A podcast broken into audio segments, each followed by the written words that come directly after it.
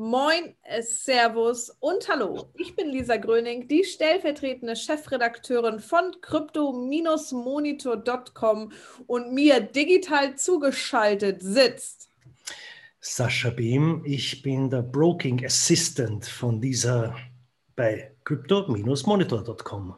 Genau, denn heute gibt es hier von uns eine kleine Sondersendung zum Thema äh, Broken und wie wir die da oben mal ordentlich herumführen können an der Nase. Naja, wie dem auch sei, wir starten dennoch wie gewohnt mit den neuesten Kursen in der Welt der Kryptowährung. Und was soll ich sagen? Irgendwie stagniert der Bitcoin ein bisschen. Ich glaube, ich sagte es letzte Woche schon. Naja, in den letzten sieben Tagen um knapp 4% verloren. Der Bitcoin steht nun bei 26.000 Euro circa. Ich hoffe, wir klettern bald mal wieder Richtung 30.000. Es gibt aber auch gute News hier in der Coin-Tabelle. Ethereum, neues Allzeithoch in den letzten Tagen erreicht, in den letzten sieben Tagen um 3% zugenommen. Der DeFi-Hype, der äh, ja, geht momentan so ein bisschen auch auf die ERC20-Blockchain zu. Man vermutet, dass Ethereum deswegen am Abheben ist. Wir freuen uns natürlich. Und auch ansonsten sieht die Coin-Tabelle, ich sag mal so, ganz okay aus.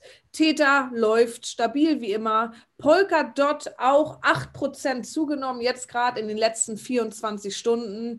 Ripple, nun gut, wir müssen nicht immer wieder über Ripple reden. Ripple ist mal gerade out of order bei uns, glaube ich, in der Betrachtung. Cardano ein bisschen verloren. Chainlink, Gewinner der Woche, 22 Prozent zugenommen. Und ansonsten, ich sag mal so, Krypto ist da. Wer ist noch da, Sascha? Was ging so in der Börsenspekulationswelt ab? Naja, bevor wir zu den Gewinnern der Woche kommen, da hast du ja nachher, glaube ich, noch eine Episode nachzureichen. Äh, ja, das, was natürlich in aller Munde war, bei allen Menschen, die auf Charts blicken, war die GameStop-Geschichte der vergangenen Tage. Äh, wir werden das einmal kurz aufrollen, das Thema. Das geht zwar in diesem Fall geht es um klassisches Börsenbusiness, also das ist einmal abseits von Krypto, aber wie wir nachher von äh, Lisa hören werden, schwappt diese, schwappt diese Geschichte sehr wohl auch in, in die Kryptoszene. Anyway, legen wir los. GameStop, wer es nicht mitbekommen hat, ähm, das ist eine Retail-Kette, äh, die verkaufen Videospiele. Also es ist, eine, wie man sich vorstellen kann, kein wahnsinnig zukunftsträchtiges Business, nachdem ähm, ja, jeder heutzutage das Online neue Spiele lädt. Äh, und das war tatsächlich eine physische Kette, beziehungsweise gibt es die noch. Jetzt, was haben äh, Hedgefonds damit zu tun? Die, ähm, GameStop ist an der Börse, in, an der New York Stock Exchange ist, äh, notiert. Und Hedgefonds sind bekannt dafür, dass sie die, die Geier sind in diesem Business, äh, nicht unbedingt Werte schaffen, sondern ja, auf Kursbewegungen wetten und damit unter sogar reale äh, Werte ziemlich abbauen. Das hat, war in der Vergangenheit ein Riesenbusiness oder ist es nach wie vor, in dem einfach große Hedgefonds äh, entsprechend Stimmung erzeugen am Markt. Sagen wir das mal so. Sie haben auch über ihre Größe auch entsprechende Kommunikationsmittel, können in den klassischen Medien Analysen äh, platzieren. Und dann war es halt so, dass sich Hedgefonds ähm, ganz besonders mit, mit Short-Selling Positions, also mit Leerverkäufen äh, auf ähm, GameStop gestürzt haben. Sprich, sie haben gesagt, dieser Kurs wird weiterfallen. Ähm, wie funktioniert ein Leerverkauf? Vielleicht auch kurz äh, erklärt. Ähm, der Händler A borgt sich bei Händler B ein Papier, verkauft es Händler B in der Sekunde und zahlt den Preis dann in einem gewissen oder in einer gewissen ausgemachten Zeit erst. Sprich, äh, wenn ich um 10 Dollar verkaufe und ich kriege 10 Dollar und der Preis fällt in einer Woche und ich muss dann nur noch 5 Dollar zahlen, habe ich entsprechenden Rewach gemacht. Ähm, die Hedgefonds sind bei GameStop ganz aggressiv in Short-Selling-Positions gegangen und irgendwann hat eine sehr findige Reddit-Gruppe gemeint, es reicht uns, dass äh, Hedgefonds dermaßen ähm, Vermögen verschieben, ganz einfach von kleinen Anlegern an große marktmächtige Player und die natürlich nicht auf die Nase fallen können, weil sie so groß sind, dachten sie. Jetzt hat diese Reddit-Untergruppe namens Wall Street Bets sich verabredet und hat GameStop-Aktien gekauft, wie die Doofen. Und das hat dazu geführt, dass eine Aktie, die Ende Dezember bei 17,25 Dollar war, jetzt bei, glaube ich, um, um die 150 Dollar steht, also ungefähr 700 Prozent zugelegt hat. Der Spaß daran ist, jetzt müssen die short gegangenen Hedgefonds diese extremen Preise zahlen für ihre Leerverkäufe. Da hat es jetzt, da dürfte schon den ersten in die Insolvenz getrieben haben und ein paar andere Hedgefonds sind jetzt da mit Milliarden in der Miese. Das ist einerseits eine, wie soll ich sagen, fast eine Robin Hood-eske Episode. Man darf, man muss hoffen, dass das keine Companies sind, die too big to fail sind und dann Verluste erst recht wieder verallgemeinert werden. Aber das ist natürlich die Geschichte, die, die jetzt die letzten, ich glaube, 48 Stunden wirklich alles tendiert, äh, dominiert hat, alle Wirtschaftsnachrichten.